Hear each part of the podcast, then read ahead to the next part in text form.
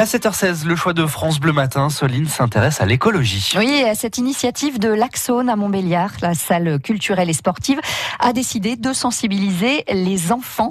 En mai dernier, l'Axone a organisé une expérience test avec 250 élèves de l'école Notre-Dame à Audincourt. Une expérience concluante qu'elle compte renouveler cette année. La salle lance donc un appel à toutes les écoles du pays de Montbéliard, mais aussi de Belfort. Le reportage d'Adeline Divou. Pour Florent Masson, le directeur de l'Axone, qui dit activité humaine dit impact sur l'environnement.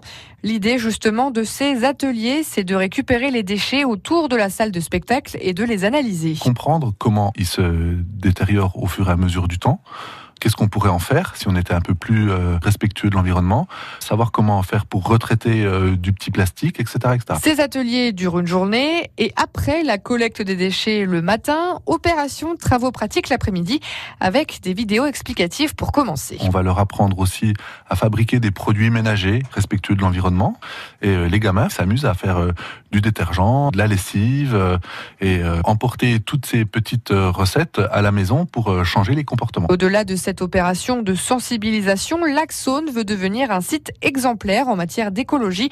Une charte a d'ailleurs été signée au ministère des Sports. Dedans, il y a 15 critères importants sur les transports, la restauration, les actions sociales et solidaires envers les publics défavorisés.